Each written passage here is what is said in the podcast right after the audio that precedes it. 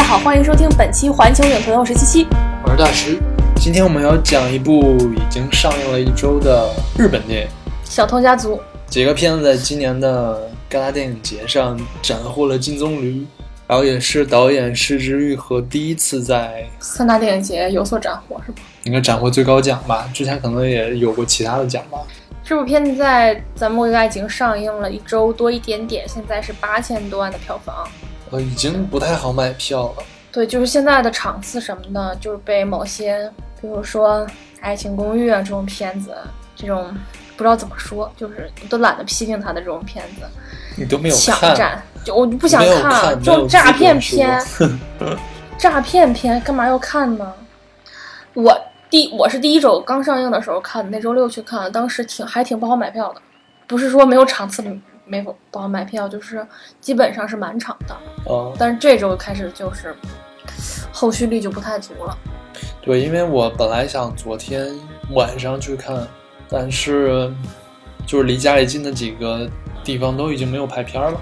嗯，现在就是排的都是不太好的时间，是吧？对对对，比如说今天我就是周六上午去，我以前是一个既不看日剧也不看日本电影的人，偶尔会看一点点、一点点非常少一点点的日漫，就是因为我一直觉得日本人他的情感，就是我老是 get 不太到，而且就经常会看到一些比较夸张的演法什么的，我就觉得嗯，就是不是我的理解范畴之内的。对，其实我也不是一个很愿意看日本电影，首先，咱们都不是对日本文化痴迷的人，可能是因为觉得离自己太近了吧，可能都差不多。不是，我觉得是从你最开始接触到这种国外文化，你是先接触到欧美文化，还是先接触的就是日本文化？我觉得也不是，其实更多的是，嗯，你倾向于哪种吧？我觉得日本文化，按说你接触的也很多，因为你周围肯定有很多朋友啊、同学啊，他们喜欢这些东西，但是你可能就觉得，嗯，无感。对，我最开始就是，我现我就是觉得，就是欧美的那些东西，它表现出来的是，就是人类非常通性的一些东西，就是他们所有的情感啊、动机什么的，我都是能理解的。我觉得可能其实是因为最最开始接触的是一些好莱坞的那些东西，而好莱坞那些东西其实是非常普世的一些东西，所以你可能接下来再去接触一些比较欧洲一些更具具体的一些文化的时候，就觉得好像也很容易接受了起来。然后这样的话，可能就是日本文化那部分就整个被落下了。然后后来逐渐的开始了解日本的这些耻感文化呀，他们自他们自己的羞耻心以及荣辱心，才开始慢慢的去理解为什么有一些事情日本人会觉得那么重要，或者他们的反应才会那么大。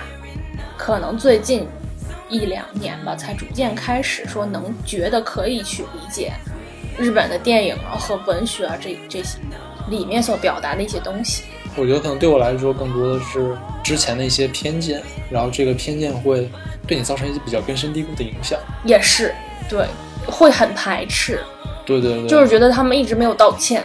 对，起码曾经是这么觉得。对，其实现在我觉得也是这样，但是，嗯，如果从一个更宽容的角度来说，这个跟你去理解他们的文化其实没有任何关系。对，但是你从小受到这种仇恨教育嘛，嗯，对，你很难把自己从那时候拔从从中拔出来。我上高中的时候还不觉得抵制日货是一件很傻逼的事情，就当时那个时候还是比如说什么西安日日日系车主被什么脑脑脑袋被砸出来，脑浆都崩出来的那个，嗯。还是还是生活在那种环境之中。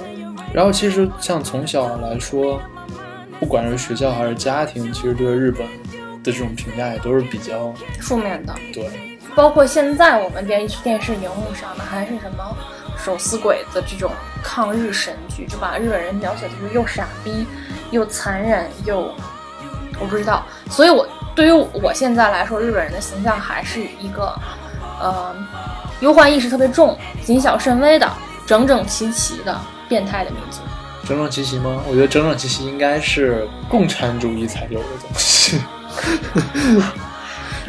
你说的是那种集体主义？啊，对，就是嗯，但是我觉得日本其实也是一个集体意识非常，对，因为其实军国主义它是一个右派的集体主义嘛。嗯，而且他们是他们是那种集体主义是社会责任心，也不说社会责任心，因为因为我我看的一些，我我看我对日本人的了解就纯粹是来自于书本嘛，嗯，就他们书中会描写，因为日本人是给别人添麻烦是一件天大的事情，所以他们才因为怕给别人添麻烦，才形成了这种国民的这种集体的社会责任感。而且我我们这两年就老去宣传什么日本的有多么整洁呀、路不拾遗呀，这里面肯定有夸大。有夸大。前两天刚又刚有一个说日本人在机场摆箱子什么的，嗯，就刚传遍全国，然后我关注的圈子里面就有人说：“哇塞，我做的是同一个公航空公司吗？为什么我我每次在他们航空公司箱子都会被摔坏？”甚至包括我之前关注的一个博主在日本把自己的笔记本电脑丢了，那个出租车司司机就拒绝还给他，警察也不作为。就是这些事情都是有所发生的，所以我再去看这部电影的时候，就会觉得。就我如果不知道这些事情，我可能会觉得这部电影中发生的事情对我来说挺不可思议的，在日本发生。对，因为起码从从上至下来说，对日本的描绘还是很很美好的。富有，呃，对，其实包括西方对日本人的这种印象也是嗯，因为其实西方已经很干净了，但是西方人在说日本还说啊，日本特别特别特别干净。嗯。然后在这部片子里面，就是他们全家挤在那个小屋子里面，然后表现出了那种杂乱的状态。当时我就觉得，嗯，特别不日本。So Chinese，对，就是有那种囤，就是过得很不好的那种，也不在乎生活质量的，然后囤积癖的那种生活的家庭。然后在我的心中呢，日本的家庭一基本上都是干干净净的，就是日系家具的那种家具照的那种风格的家庭。然后在整个观观影过程之中，他们会提到钱的问题嘛，就比如说，嗯、他每个月保险有多少钱，或者去上班有多少钱，不上班有多少钱。然后我脑子就会会不停的在换算人民币，然后我就觉得哇塞，就是挣的这么少吗？就是日本真的在那种阶级之下，就大家真的就是过成这个样子了，对我来说挺不可思议的。我也不知道这这个电影是表现一种夸大呀，还是因为我一直以为他们是一个特别，只要你不放弃自己，你应该不会沦落到那种阶级的这样一个国家。当然，这部片子所描绘的都是一些边缘人。对就被社会遗弃的那种人吧，或者是自己主动遗弃自己的人。对，因为其实起码浅薄一点说，从画面上来看的话，因为一般联想到日本，你肯定想到的是极简主义的东西，嗯，你不会想到这一个就是特别杂乱无章的一个这么小的一个房子。但是这个里面感觉就整个都是，哎，到处都是东西，嗯真的就是很像一个很一个老头老太太家的感觉，哦，对，是是，就是那种就是经历过苦日子的那种对老年人的对对对那种感觉。就什么都不舍得扔。对对对，总之就是，嗯其实对日本文化，包括对日本电影的了解并不多，嗯，所以我们今天聊这部电影，可能也只是，就是是是没有上下文的，对，是从一个就是特别门外个，汉，对对对，单独从这个电影来映射日本文化，从远就是作为一个对日本文化特别不了解的人的那种远远的观望的态度。对然后我们也完全是因为 这部片子是那个戛纳金棕榈，所以才去。猎奇。对猎奇心理，想去看看凯特大魔王究竟是个什么品味。其实我很好奇，是他说了算吗？还是说整个评审团都有？我觉得应该是比较民主的吧，不可能他一个人说了算。应该是，嗯，起码评审团里面还有沃伦纽瓦和萨金塞夫这样的导演哎，你不觉得这部片子是萨金塞夫的那种，风格是吗？不是就是表达方向吗？有一点儿，小规就是人物关系简单，就是小规模的这种人物圈子，嗯。然后讲述的是人和人之间的这种情感。但是这个片子有意思的一点是，它有一点暖意，它不像萨金塞夫那种特别阴冷。对对对，但是塞金瑟夫他是用这种阴冷的手法，他是带着爱去表达。哈哈，这是行。哦，这句话讲出来我自己都有点恶心。维伦纽瓦不知道，他应该不是这种风格，我看不出他跟这种题材有什么。我觉得他有那一面，起码看囚徒之类的，我觉得他也有那样的，就是非科幻的那一面。但总之，嗯，反正那评论团里面像小 K 这种就嗯，Who cares？小 K 这种应该什么给个那个 LGBT 的，为自己摇旗呐喊一下。好吧，这个片子估计大家如果感兴趣的话，可能大概是一个怎样的剧情，应该也都知道。因为他们的预告片里把剧情全部表达出来。啊，是吗？我我没有看预告片，我真的是纯猎奇，我就是想看这个金棕榈到底是什么样的。就是他预告片里就把最后他们被警察抓了，他他说出来，就是你为什么要教孩子偷东西？他说那我还有什么可以教他的？就这句话都说出来了。啊，我觉得这句话还挺挺重要的一句，所以我觉得这预告片里其实不应该是交代的。我不知道是因为太自信了还是怎么样，就是我无所谓，我全告诉你又怎样，我这就好看。我觉得是是就是这种态度导致把预告片剪成这样的吧。其实我觉得预告片真的是一门学问。所以当时当时我就带着这种预告片全剧透的心情去看的，也还行，就是不觉得会觉得被剧透或者怎么样，就是因为足够细致和精致嘛。对，反正我是不在乎剧透。嗯。然后你又哭得很惨吧？呃，哦，我还忘了带纸巾，就就特别惨。哭花了妆吗？我没没化妆去。你真是有备而去对吗？但是我身边的人好像哭的不多呀。我我觉得嗯很难哭出来，就很难挤出眼泪。不是因为说它不感人，而是因为它酸涩。对它它很抑制，很压抑。其实它不像是那个我不是药神那种，就啊赶紧他妈哭吧，咆哮似的。对，然后你可能真的会哭。嗯，那那你药神哭了吗？那还是挤出了几滴眼泪。哎呦喂！哎，你知道药神的时候，就是我本来就是已经眼泪都挤出来，你知道我什么时候憋回去的吗？啊，就那个老太太跟周一围说，就是吼的那一段，什么我吃了这么多年的药，房子都吃没了，求求你们别抓他什么东西了啊！憋回去了，整个人抽离了出来，汗毛都起来了，是吧？哦，这个这部电影里有几个点，我当时就是有点绷不住，一个是他们在沙滩上，那个老太太说。那个口型说谢谢你们，嗯，就知道他要死了嘛。对，那儿是一个泪点，还有哪儿？再就是最后安藤英在警察局里面就是抹眼泪那一段，你会跟着他吗？啊，那个我没有，就是那个不会是打动我的一点，因为那儿那儿委屈更多，也会让人生气。他打动我的一点是他最后在牢里面，然后告诉那个孩子说你通过这些能找到你的亲生父母，那个地方我觉得是很感很感人的一部分。也是，就是很让我惊讶的一部分。但是，就是我那我那一段，我就在想，这个孩子究竟他们是怎么救过来的？就是去让孩子去找父母，是不是一个对的决定？我觉得这个决定不是你对对能帮他做，但是他他还小，你应不应该再他再他再大一点再告诉他这个事情？我觉得这个孩子应该也也不小了吧，起码应该有十三四岁，十三四岁吧，十二三岁。对，那你你觉得这个小男孩他的前史是什么样的？你猜？其实我真的不知道他们说的那个把他救出来，到底是怎样的一种状况，就是没有交代他到底是救，所以说你没有办法判断他们到底当时是偷的而救。起码当时呢，这个孩子是被自己锁在车里的，是吗？我觉得是，我是我我通过上下文理解的就是他们其实是想去偷车，其实就是偷车里的东西，对，想想偷车里的东西，对，然后发现车里有个小孩儿，就捞出来了。这肯定就是父母监管缺失嘛。如果天气特别热的话，这孩子十分钟就没了。对，所以但是就只能这么猜，但也是偷。你起码可以叫警察了。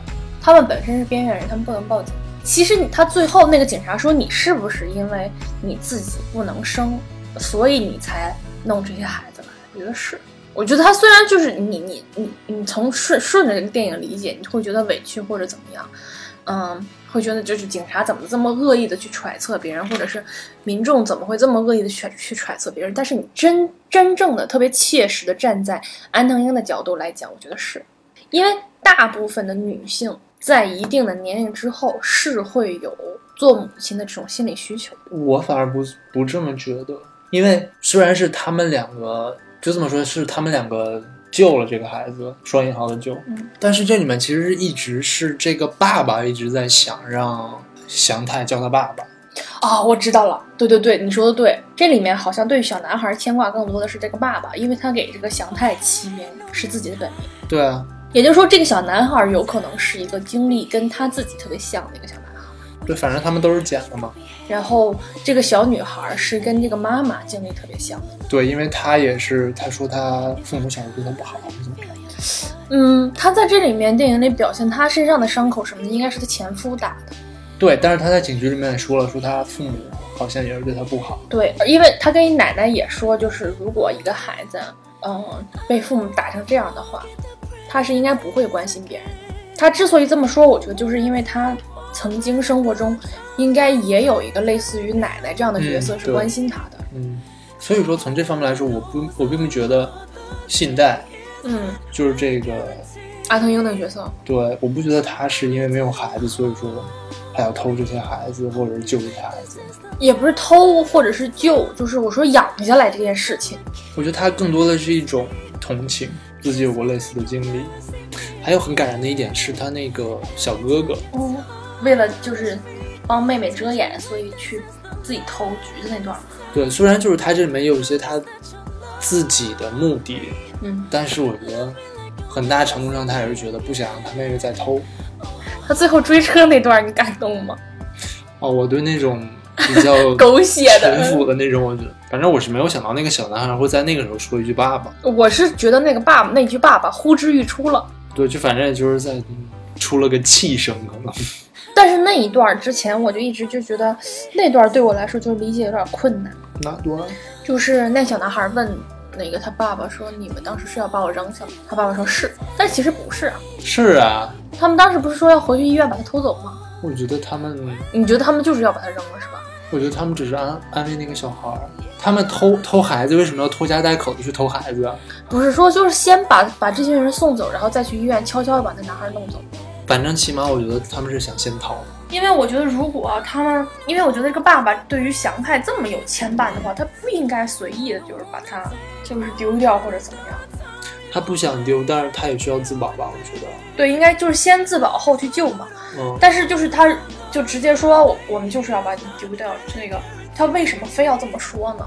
你的意思是，他应该说一个好听一点的说好，他应该找一个比较更好听一点的说法。他应该像跟那个小女孩当时那么说去，再去跟祥太说，当时我们只是想先走掉，然后再去接。我觉得那个都不是他的首要目的。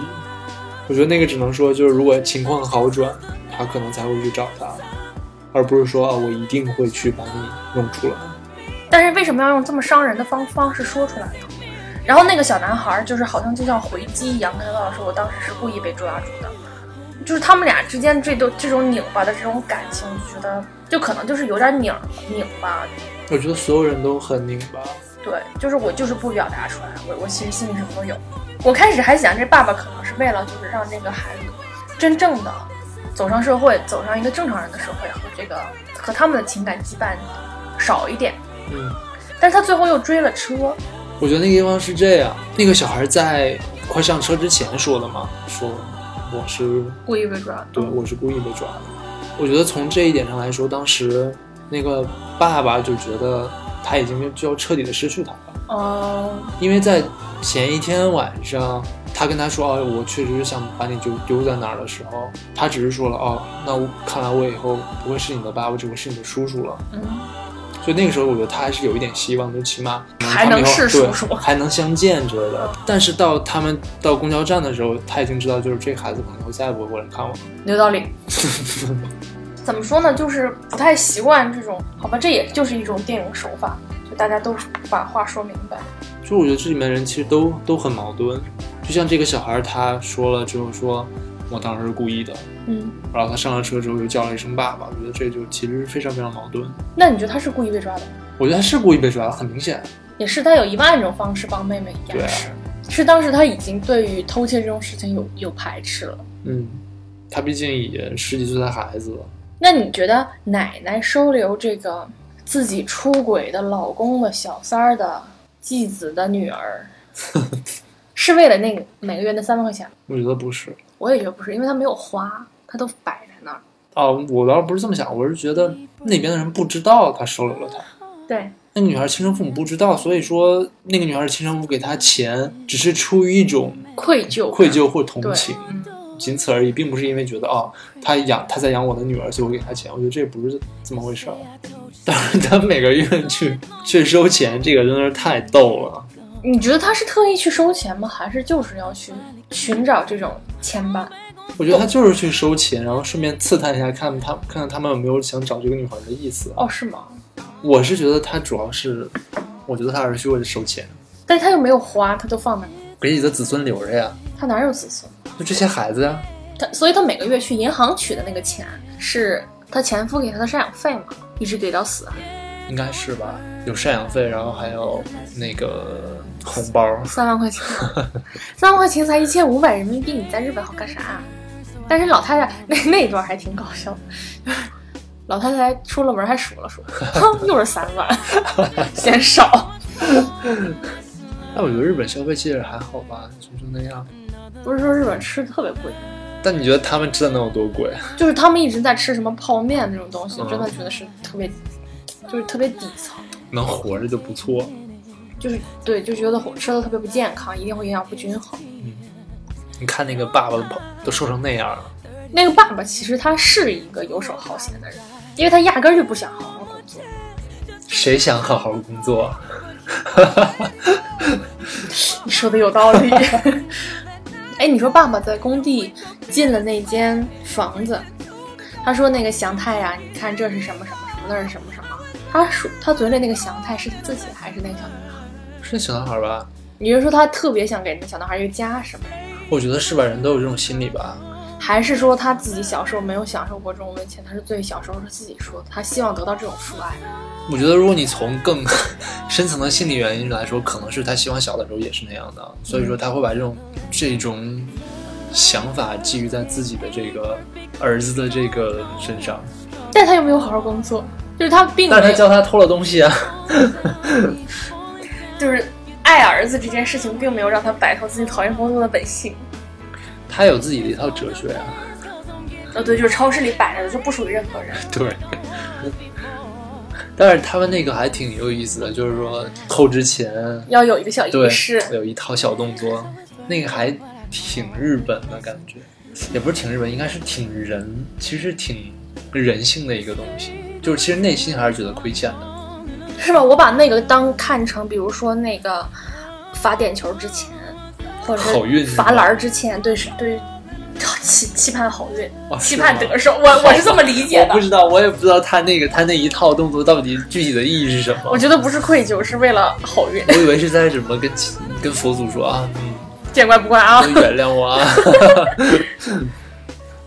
而那一条小动作太逗了。就是这片子最开始的时候，其实他们只是去超市偷生活必需品的时候，嗯，我就觉得就是对他们的道德谴责可能就没有那么的强烈。但是当他们最后就开始一点点就偷鱼竿啊、偷车里的东西啊，还是一个 Chanel 那么大的 logo，嗯，就是你会跟这个男孩一起对盗窃这件事情产生一个厌恶感。不光是厌恶，我觉得对这个男孩来说也很不公平。因为其实其他所有人他们都有一个背景的交代，就是他们的父母大概是个什么样的，你可能知道，但是唯有这一个男孩的父母，你是不知道他们到底是什么样子的。嗯而这个男孩就是从小被这些人洗脑，就是说不能在家，不能在家上学的人才去外面上学。我觉得这些东西就其实对他来说非常不公平，嗯，因为他并不知道，就包括他他自己的父母他是怎么丢，他自己都不知道。我觉得这个其实对他来说，我觉得对他是最不公平的。那你如觉得，如果这个男孩和当时那个女孩是同样的境况，你觉得这事儿对他就公平了，是吗？我觉得我可能更能理解一些，就起码他在原生家庭也不幸福。那做个小偷，如果开心也可以。也是因为他们起码当时还给了那个小女孩选择，啊，对，你是要回去还是待在这儿？嗯。哦，对，还有一件事我就特别不理解，他们为什么就一直不跟警察说这个女孩在家里受到了虐待？是因为觉得没有人会信吗？应该是吧。但是那小孩身上的烫伤一下就能验出来是是什么时候烫的，或者怎么样？但是媒体其实已经开始质疑他的父母了，说为什么这么长时间你们都不报警？对啊，但是父母不是一下搪塞过去说等着绑匪来联系吗？那个好假呀，就那那些都不重要吧？你诱拐还是诱拐嘛？那些人不也说了吗？这部片子表达的一大主题就是，一个家庭并不一定靠亲情才能绑在一起，夫妻之间也不一定通过性才能维持关系。虽然他是这么说的，但是他后来不是这么做的。那你觉得把这一家人，这个毫无关系、血缘关系，这一二三四五六个人绑定在一起，是少是相似的经历和共同被社会遗弃？是相似的经历吧，我觉得这更像一个 support group。哎，有点儿，对，就像那什么戒酒互助小组是对？对对，或者是说像大家都去教堂集会，类似。其实，在这一家人里面，我最不太能理解的就是这个年轻女孩在这家里人的地位，其呃其实我也不太理解他的动机，就是前因后果交代太少。就是一个一对父母真的可能偏向到那种程度吗？我对，就是可就是这一点，对，而且父母都不着急的嘛，嗯，可能在日本这是一个正常现象。我不知道，就我不太能理解，一他们真的能偏向到就让其中的一个孩子已经心里面这么没有任何温暖吗？以至于要离家出走，然后再也不回家这种。我觉得这个是我不太能理解的，就很明显他对他们那个二女儿很好很好。对，然后是什么让他走走向了这个色情行业？就是也没有，就是你连猜都猜不出来。好赚钱啊，easy money。而且他可能是信贷的那个角色跟他说啊，我之前就有干这个，你也可以做这个。信贷的这个对，就是那个安藤哦英，他不是说他之前就做这个吗？是，但是我我是觉得他们这个家庭组成之前，这女孩就在干这他不是最近才开始做这个，个啊？是吗？好像是。就是这个女孩在这个家庭中起到的地位，我真的是，就是有她没她好像没特别大差，是吗？有她更有趣。我知道他为什么会选择色情行业，嗯，因为他无法让他的父母满足，所以他会想去满足其他人。他需要那种满足其他人自己获得那种满足，因为他一直无法满足他的父母。我觉得你这太理论了，不理论啊，而且我觉得就是日本对这种的羞耻感可能和我们不一样，羞耻感。对于就是性服务这个方面的羞耻感可能跟我们不一样，因为他从事的是合法，他不是那种陪睡的。嗯，对啊。他就是色情擦边球的那种，他们会不会觉得他会？我不知道这这种东西对他们来说是什么，就包括他们，你看拍 AV 也是合法的，AV 女星也可以过正常人的生活，A B 在哪都合法，除了某国。我就不知道这种软色情行业的从业者在日本是一个什么样的地位，以及他们是一种什么感受，肯定和我们不一样，我们是你别擦擦不擦着边儿都违法的，对对。你首先你都违法了，肯所以你民众在道德层面上肯定会更加的对这个东西。传说这个女孩是有一段被删减的色情舞蹈呵呵，片段的，可能说在那一段能什么找到什么成人物成长或者怎么样。反正我觉得在在现在这种剪辑条件下，他突然遇到那个顾客男顾客，突然就谈恋爱了，得到了成长这件事儿，挺就是前因后果挺扯淡。反正这个情节对我来说不是很成立。我觉得在这种剪辑条件之下，你干脆就把这条线整个剪掉算了。我靠，这怎么剪？这剪多少？剪十分钟？因为这女孩在通篇过程中也没啥成长，也没什么用。老太太这个角色好像也没什么成长，因为她直接死了。而且他是个很有意思的角色，非常神奇。嗯，就是一定要去前夫的继子家里吃蛋糕这件事情，真的还挺有趣的。但是除了老太太和这个女孩之外的其他四个人都能有明显的人物弧光以及成长。嗯，对，安藤英最终是放下了自己这些执念，让男孩去寻找自己的父母。嗯，然后爸爸也是，最后终于表达出来了自己的那个情。小男孩呢是成长最大的。成长最大，知道道歉不对。小女孩，我觉得她最大的成长是在奶奶去世之后得到了重新获得了爱，以及他，我觉得安藤英做的最好的一件事情就是他跟那个女孩说，就是这不是你的错，是他们的问题。哦，说买裙子那块儿嘛，说如果他们真的爱你的话，会抱着你，还对对对？嗯，我就觉得，就这个女孩，就算之后还会受到同等，她起码知道什么是对。对对对，起码她起码会知道这不是我的错。就是买裙子那段，我特别有感同身受。就我奶奶不是一个特别神经质的人嘛，他就是就如果对我发一通脾气，或者是把我折腾的特别惨之后，就会带我去买衣服。我记得有一年一个暑假，他给我买了十三件衣服，就是他发了十三次大的脾气。真可怜。你要不要看看心理医生？不用，我说不定有什么童年心理阴影还没有。我已经自我疗愈。哎，我今天早上还转了一篇微博，你看到了没？没有。就是网上淘宝上有人卖打孩子的藤条，哦，还有父母发买家秀。哎，我真是就是出离愤怒，因为我最近我最近关注了一个，就是前一段时间那个小凤雅事件，就那个女孩没有得到救治那个。哦哦哦，我关注了一个人，他就是经常关注就是呃未成年人的这个这些问题的，所以我最近看了特别多的这种不称职的父母的案例，所以看这篇文就是再看，我因为看这个电影之前看了很多那种案例，所以在在这个电影里面就是有很多事情特别能够特别能理解吧，就是世界上真的有很多人是不配做父母，因为我以前总会对于父母这种这个形象吧，会有一些很会觉得没有父母是害是要害自己的孩子，对，我觉得安藤英问警察那几个问题很好啊，嗯，就说怎么他生完孩子他就是母亲吗？我以前真的是这么觉得的，那只是一个称谓上的东西，我我就你并不是一个实质。因为我我以前觉得母性是一种，它是本能，但是有人进化掉。这个，它都是在一个曲线上分布的，嗯，总有人是落在边缘的。失之愈合好像已经就是也不是第一次去关注这种边缘儿童的生活，可能就是凯特大魔王自己也是做母亲的，所以对这种东西，嘤嘤嘤，什么鬼？被看哭了呗。不是说当时当时他在看哪个电影的时候，然后还睡着了吗？真的啊？真的，好，当然这都是八卦了。说到他，我还是挺生气的，你又怎么生气了？就是他不是开幕那天穿了个旧衣服嘛，嗯，然后就怎么怎么怎么样环环保不啦不啦不啦嗯嗯嗯那你后面穿的全都是新衣服呀？就我就第一天我容易引起关注度，我穿一下。对呀、就觉得太彪了。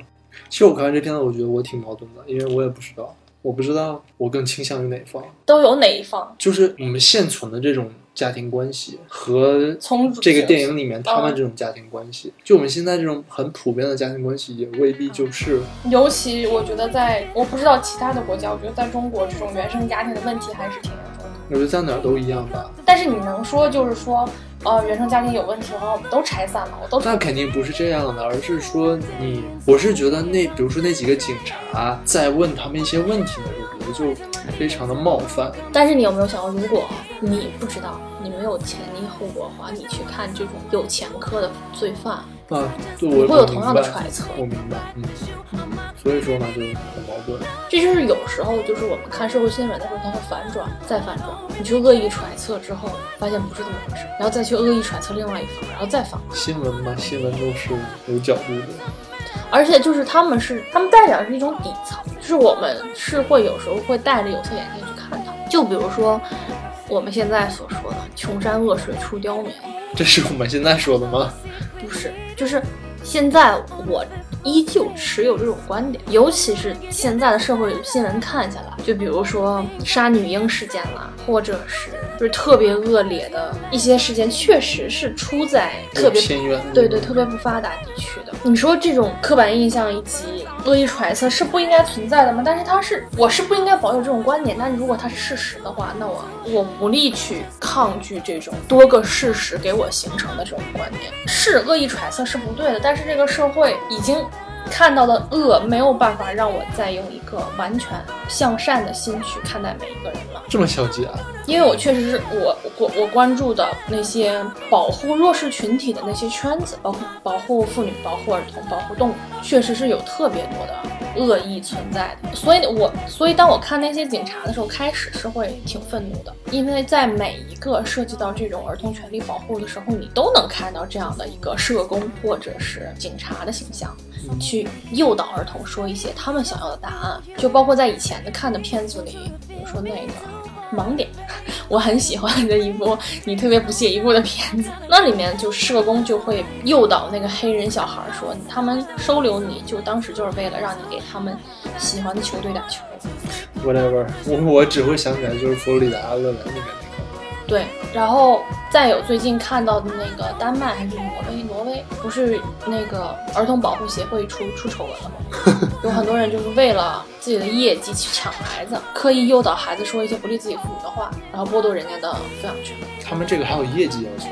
就是如果他们救越多的孩子，他们得到的补助越多，他们是为了钱，你以为他们为了什么？就是这种这种警察以及社工的形象是一定存在的。但是我也会同时觉得，作为一个警察，他面对的恶比我们正常人面对的多得多得多。嗯，他这么恶意的去看待底层，也有他自己的原因在，其实我觉得也有这个社会的原因在。他也不是说我并没有觉得他们那个他们那些问题很只是恶的，更多的是一种有偏见的。嗯，而这种偏见当然是可以理解，因为他们首先从事这个职业，其实他就会从一个更批判性的角度去想。他首先就会认定这个人是罪犯，他会从一个罪犯会怎么前科对，他会从一个罪犯怎么做这件这个条件去考虑。主要是因为他们两个都有前科。嗯当然，有前科这件事情其实是一个很很大很大很大的一个问题，就是有前科，他到底应不应该有同样的权利，就再次进入社会等等这种，我觉得这是一个不知道怎样解决的问题。我觉得分什么样的前科吧，就比如说安藤英，他是杀了自己虐待自己的前夫的，嗯，进入社会罪都不应该判。哎，你知道，就是在我国，起码女性杀人犯里面有极大比例是他这种情况，就是自己开始挣脱不出，就是隐忍隐忍，忍到一定程度是忍不了就把对方杀了。但是我觉得有一些罪犯就是不配重新走上社会的，就比如说今年马上就要刑满释放了那一个强奸六个月女婴的强奸犯，他只判了五年。我觉得这个人不应该再让他走上社会。但是你从他个人的权利来讲，我就觉得判轻了。我不觉得这个人会改，而且他是属于那种严重威胁社会治安的，那我觉得这种性倾向是你没有办法改。那就阉了。我觉得这种强奸，尤其是这种就是这不是猥亵啊，是强奸，我们可以划定一个年龄。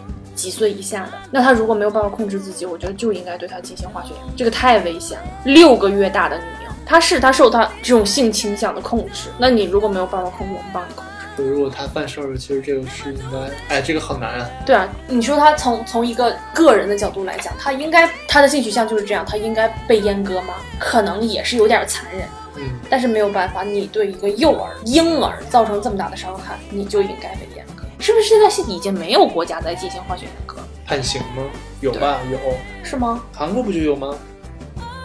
所以呢，你觉得罪犯应该有重新走上社会的权利吗？应该有，但是肯定不是，不是所有人都有。因为看你犯了什么东西吧。然后这应该有一个度的问题啊，不知道，太复杂了。就看这个电影最惊喜的地方是那个小女孩掉牙之后，然后他把那小女孩的下牙扔到了房顶上。我觉得这个就是我没有这种习俗啊，虽然我从来没有做过，但是但是你听说过吧？听说过，对。然后好像上牙掉了是往床底扔，好像是。哦，我我想起来了，对，就是上牙是往下扔，下牙是往上扔，就帮着后面的牙长。对，就是这个，但我想，哎，日本居然也有这种习俗，我觉得这也非常有意思啊。就是你会去想，这个这种习俗到底是从哪儿出来的？当然是我大天朝行吧，这种藩邦蛮夷小国都是跟我大天朝学的。他们从来不是我们的藩邦吧？呃，从来也不朝鲜朝算是附属国。朝鲜是，朝鲜肯定是啊，嗯，日本不是。虽然韩国不承认，但是我觉得东亚三国之间还是可以，东亚三国、东亚四国之间应该还是比较好理解吧？会吗？哎，为什么中日韩之间是这样一衣带水？为什么我们就跟没跟越南、缅甸、菲律宾、泰国有那么多的那什么？因为东南亚会东南亚是自成一体的一个小文化小亚圈子。对，但是但是越南人他们一般还是会认为他们是中国人的后代。哦，是吗？可能是因为我们古代的时候，我们的那个中国也在中间的位置，我们再往南就是算是蛮，南蛮、嗯南越，好像也是因为朝鲜和日本当时对中国的文化也算感兴趣。但是越南其实曾经也有很多，也受过很多我们的影响。但是我觉得最重要的是，中日韩之间有一种奇妙的，嗯，敌友关系。对，但是你跟东南亚的其他国家就不会，他们会自认为是比我们要弱势一些，起码他们自己是这么认为。可能是因为经济问题，我们也这么认为，其实，嗯其实这更多的是我们这么认为。是经济原因。但是比如说，你像如果是涉及到韩国，那中国跟日本就可以一起鄙视韩国。对，涉及到日本、中国和韩国和可以一起仇恨日本。对，就这就涉及到中国、日本和韩国可以一起瞧不起中国。对，就这个东西非常有意思。对，好像对于韩国人来说，就是中国人和日本人，他们更讨厌日本人；因为那个是世仇，对他们来说。对于日本人来说，韩国人和中国人，他们好像更讨厌韩国人。其实怎么讲，我觉得中日韩三国，中国人跟朝鲜民族会更相似一点，朝鲜民族其实就是韩韩国人啊，会更相似，为什么？就是那种政体的问题。也不光是就是那种民族的那种民族主义自负以及臭不要脸，不是臭不要脸，就是这三个民族的劣根性各不相同。但是中国和朝鲜的那个劣根性更相似一点。朝鲜应该其肯定跟韩国更像呀，他们朝鲜好像他们算一算算一个，啊我们不知道朝鲜人是什么样的，你知道吗？不知道啊。对，我们只只知道韩国人是什么样的。就如果你说是嗯嗯华夏民族嗯，跟朝鲜民族的话，可能是更相像一些吧。对对，起码都是在大陆上的，日本是岛国啊，嗯，而岛国肯定是忧患意识更重。对。嗯其实你看，所有的岛国都这样。然后是只有日本产生了那么强烈的耻感文化，韩国没有。就是韩国人的那种民族主义，它的表现形式和中国人特别像。像吗？不像吧？韩国那种是非常没有安全感，那什么都是我的，这个也我发明，那个也是我弄的。中国人是那种，哎这些都是我们的，但我又不在乎。中国人假装不在乎。那四大发明这个东西，它你说是四大发明，四大发明其实都没有应用于实践啊。我们是什么？全世界最早发明什么什么什么的。啊、我们是怎怎怎么样？就像活字印刷印刷术这个事儿，嗯是不是我们一直被教导，就是说，哎，我们最早发明什么吧？它没有大规模进行印刷，它对我们国家的历史并没有造成什么特别大的影响。它可能更多的是对人类文明的一个影响。当时是德国人还是哪个国家人发和和我们不是我们的活字印刷术传到人家那儿，是人家单独发明了活字印刷术，并以此为一个技术钻研了下去，然后进行大规模的印刷。啊，是吗？这我不知道。你看，就是吧，就是我们这和韩国你有什么区别吗？没有，就是我们恨不能觉得就是全世界的现在的印刷都是从我们这儿开始的。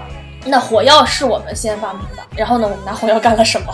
就是有些东西我们就是从口号里喊出来，就是特别骄傲的事儿，其实经不起推敲。所以我觉得这些东西和韩国的有点像。好吧，我觉得没什么可骄傲的，跟你有什么关系？对啊，我我猜到这儿已经有人开始要反驳了，说跟我们是有关系的。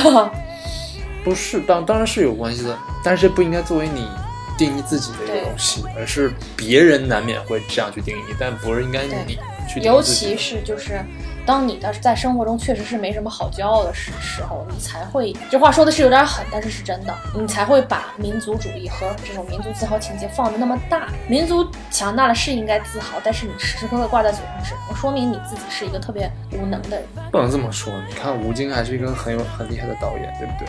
这么牛逼。我是我真的觉得吴京他是从，我是觉得他们在利用这个东西煽动，然后获得利益。我相信吴京他在电影圈摸爬滚打了那么多年，他面对的一些审查问题，面对的一些高层的刁难的问题。因为《战狼二》拍摄的时候，其实压力挺大的，就是他不能碰到军事题材什么的，就是比如说海军什么的会给你施压。我不相信他在面对了这些之后，依旧能保持一颗赤子心。那我继续表达这些东西，那我就是为了利益而已。我们提战狼的频率真的很高哎，因为太典型了，深奥失败。我们以后我们以后能提要什么？行啊，今天我已经我已经黑一次了。反正起码对非东亚人来说，嗯东亚人都差不多。嗯，然后其实我觉得最最好玩的一点是，有很多种族主义者，嗯，他们不排斥东亚人，为什么呢？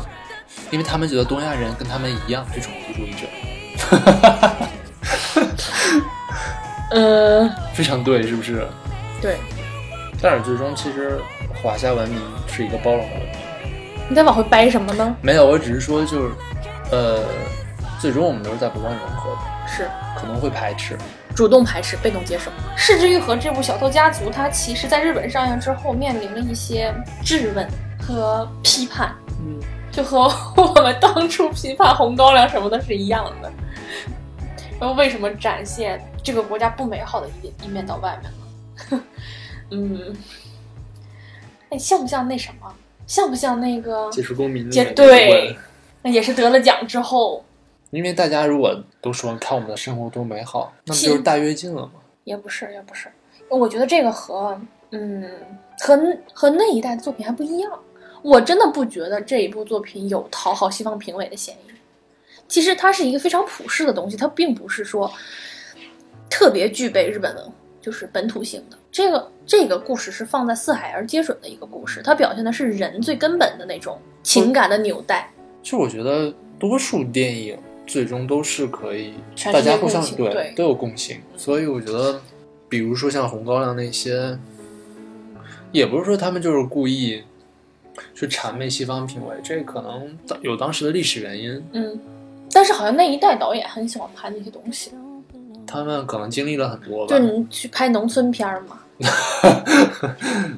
我觉得经历了很多吧，所以他们可能有一些感触吧。你像我们现在就没有，我们现在就有很城市的片儿啊，什么郭敬明那些啊，哎呦我天！我以为你要举什么例子，我刚想说没有说表现出来这种在城市中挣扎的这种好片子，你给我举个郭敬明的，我们是没有的，真的。你说拍的好的，真的就是表现那种乡土生活的。你你有哪个拍的特别好的表达就是人在大城市中那种冷漠以及挣扎的片子吗？我好像没怎么看过，我觉得可能是因为他没有经历过。可能就是刚开始，因为我们走向这个社会阶段刚开始。嗯，对，嗯，但是你看这部，呃，《小偷家族》，它表现其实就是在一个非常繁华的城市中的一个角落。嗯，对，所以我我我在豆瓣看了一个短评，特别有意思，就是每次日本或者韩国有一部这种稍微好一点的片子一出来，就是什么，我们和韩国电影差五十年。这部片这部片子下面呢，差一百年。对对对对哎我看见了。我觉得不是不是这个问题，是我觉得是社会阶段的问题。当然，你说跟体制什么的是是有关系的，但是我们能经历那一系列的浩劫，再重新开始重塑，应该是是完全从从零开始重塑我们的这种新的国民文化。我我不觉得这是差一百年或者两百年什么的问题，只是一个走到哪个阶段的问题。嗯，但是我觉得其实这里面也有一些欲望的问题，就是你拍电影的欲望到底是什么？你究竟是为了想出名、想赚钱，还是你只是想讲个故事？那我觉得在当下的中国，肯肯定是赚钱的欲望更大一点。对啊，因为你看《失之愈合》，我不觉得这个都能赚多少钱，我真的不觉得这个都能赚多少钱。其实更多的还是为了讲一个故事。嗯，嗯我我是觉得，就是当社会发展到一定的程度，大家对于钱的东西没有那么渴望，我不知道啊，我我瞎猜的，没有那么渴望的时候，是不是才能就是出现这种比较冷静平淡的作品？就是当你能挣钱的时候，就是当整个社会的风气就是疯狂挣钱的时候，我觉得大部分人还是会选择挣钱这条路，而且就是眼瞅着中国阶级要固化，你不往上爬一爬，不太符合人类的本性。行吧，行吧。其实我我看很多人会觉得，嗯，九十年代之所以我们会在三大电影节斩获很多大奖，是因为当时西方对我们的那种好奇，然后当时他们对这一个刚刚开放的大国的这种呃表面上或者是说似乎要文化崛起，然后给出的一种鼓励吧。嗯，但是你看现在就寂静很多，现在就是大家已经不好奇了，我已经知道你们是什么样了。对，就是就是更多的只不过是哦，我今年的主竞赛里面我要放几个亚洲的片子，嗯，更多的是这种一种考虑，所以现在肯定就是，如果北朝鲜开放的话，北关于北朝鲜的片子也会拿奖。对，就像我觉得前几年，比如说罗马尼亚是火了一阵儿，对吧？啊，对，好几个片子，嗯，我觉得可能都是类似的吧。就是刚经历过一个社会变革，你去拍这这个社会变革之前的东西，就是遗或者是遗留的一些问题，或者是这因为中间大家会觉得这个东西很新鲜、很犀利。对，因为现在整个国际上也没什么事儿嘛，就是你有点新鲜事儿也挺不容易的。我特别哎期待看到北朝鲜民众的那个生存戛状况。戛纳的那个纪录片奖不是讲特朗普吗？好像哦，是吗？对，对，特朗普也是一个特别让人好奇的人。嗯哼，嗯哼。想当年我还挺支持他的。这个，我希望某一天谁做个 Taylor Swift 的纪录片，这也是我们当当今的一个文化 icon。